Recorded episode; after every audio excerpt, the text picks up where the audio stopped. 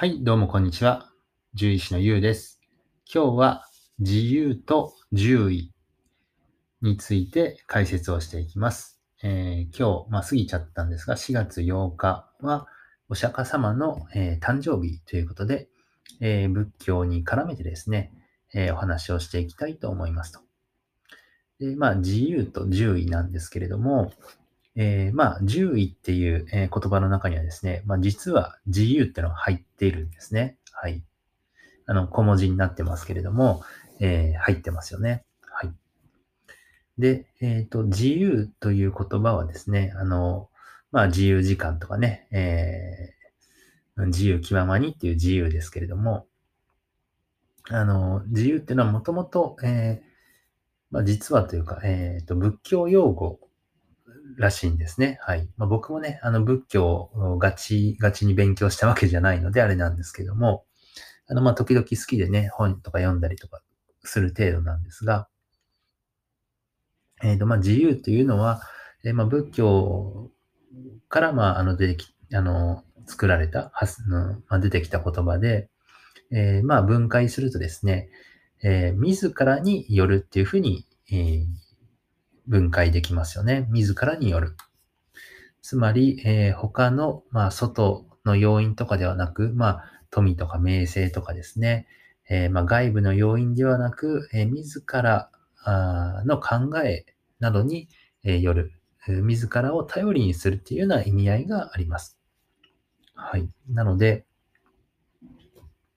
えっ、と、そうそう、まあそういう意味がね、あの、あるわけなんですけれども、で、えっ、と、まあ僕、そうですね、あの、まあ自由な獣医っていうのをまあ実は、えー、密かに目指していて、はい。で、まあ我ながら、あの、えーいいネーミングというか、あの、とは思ってはいるんですけどね。はい。手前味噌ですが、はい。で、えっ、と、まあ、そうですね。まあ、数年前に、まあ、かなり、その、打ちひしがれてというか、あの、もう10位やめようかなと思った、まあ、時期があったんですけれども、あの、そうですね。まあ、頑張っても頑張ってもなかなかうまくいかないし、えー非常に落ち込んでですね、あの、もう、やめようと、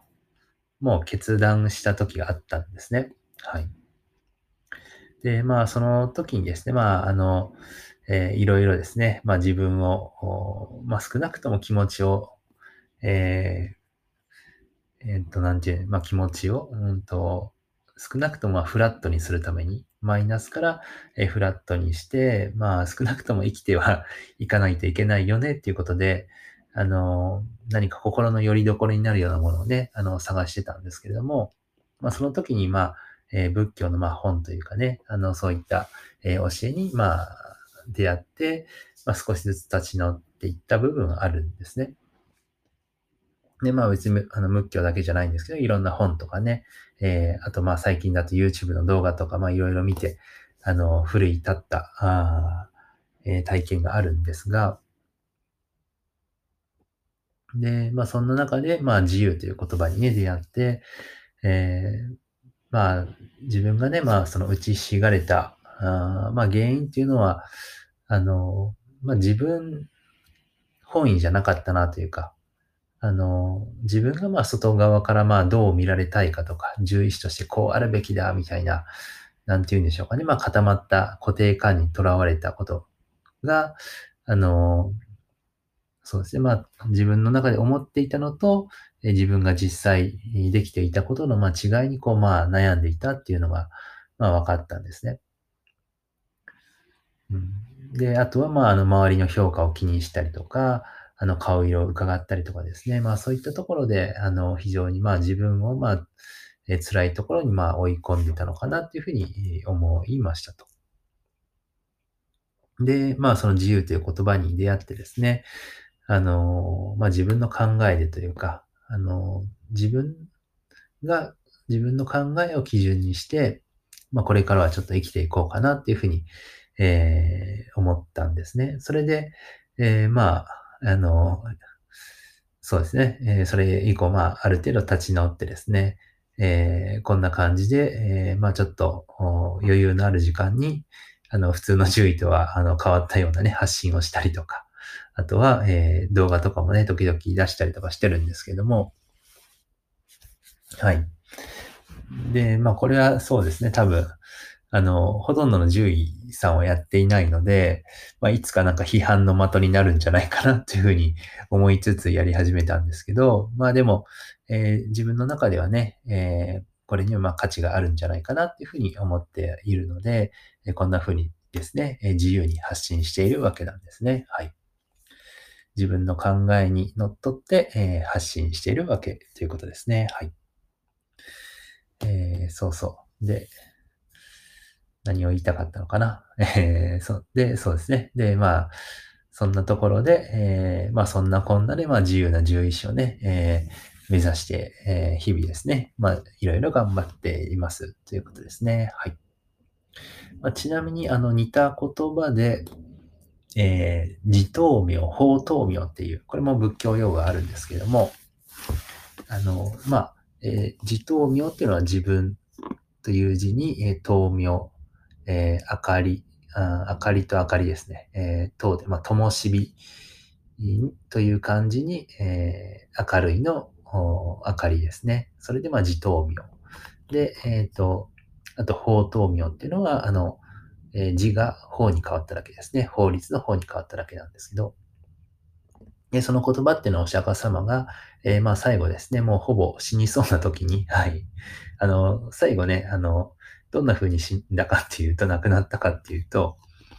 えー、まあ、もともとだいぶ弱ってたんですけど、かなり高齢になって、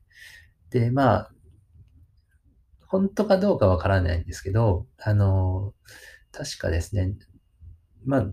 誰かから、あの、ご飯をもらったというか、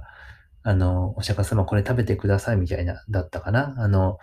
えー、もらったんですね。ただ、そのご飯がちょっと傷んでたみたいで、それで、あの、お腹を壊して、それが最後の引き金になったというふうに言われてるんですね。はい。いやいや、あの、もうちょっとちゃんとしたご飯出してくれよって感じなんですけど、はい。まあ、ただ、あの、まあ、ちょっとね、話はされましたけど、まあ、最後ですね、まあ、亡くなるときに、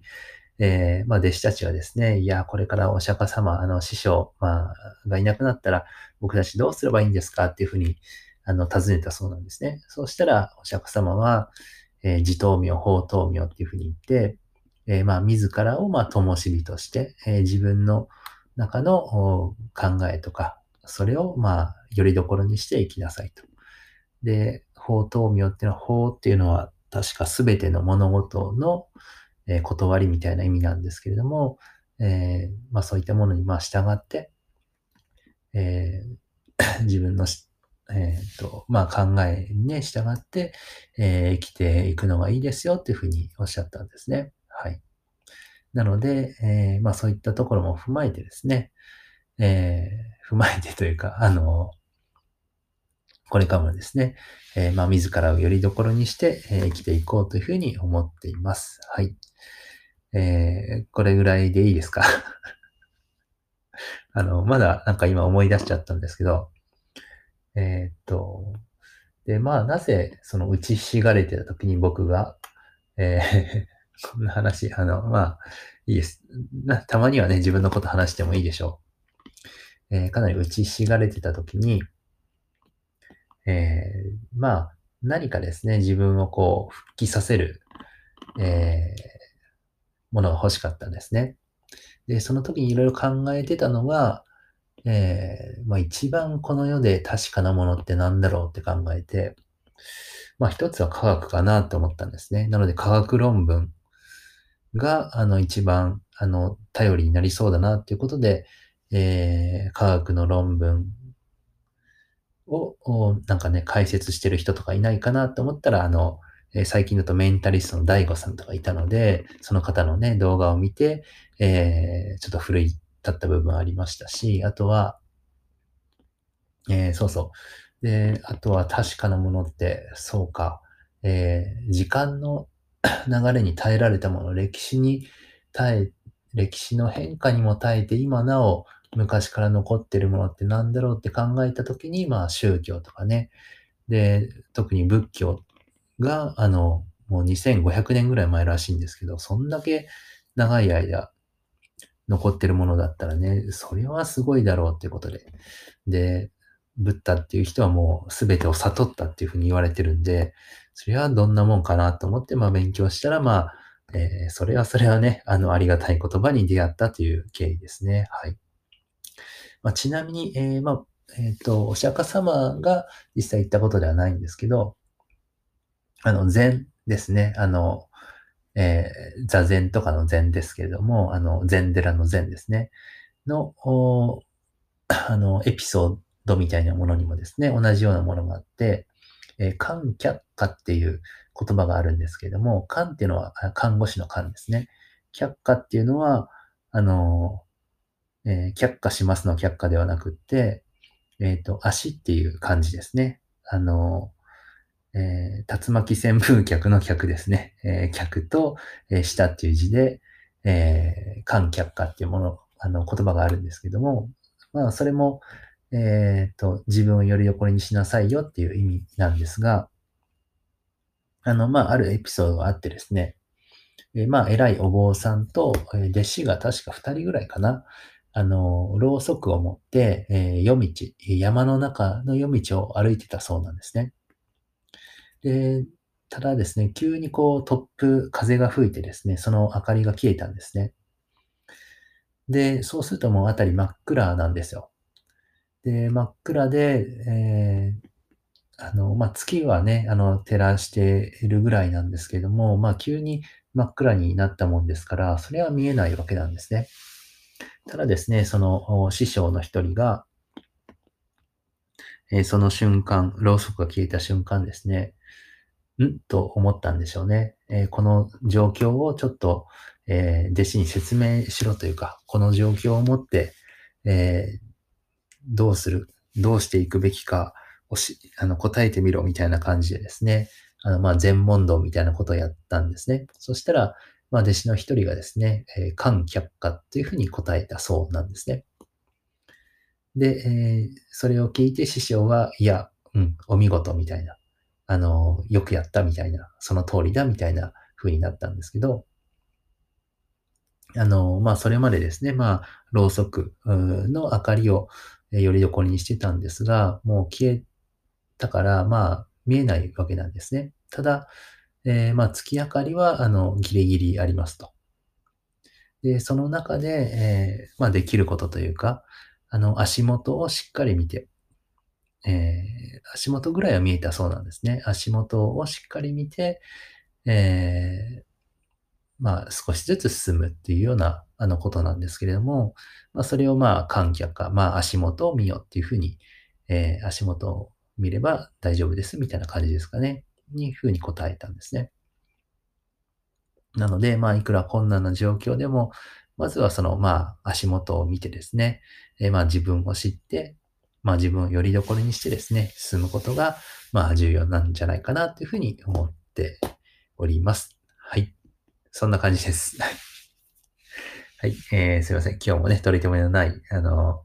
えー、自分語りをしてしまいましたが、はい。えー、ありがとうございました。えー、今後は、あの、もうちょっと犬や猫の医療情報、健康情報を発信していきますので、えー、どうぞよろしくお願いします。はい。じゃあ、バイバイ。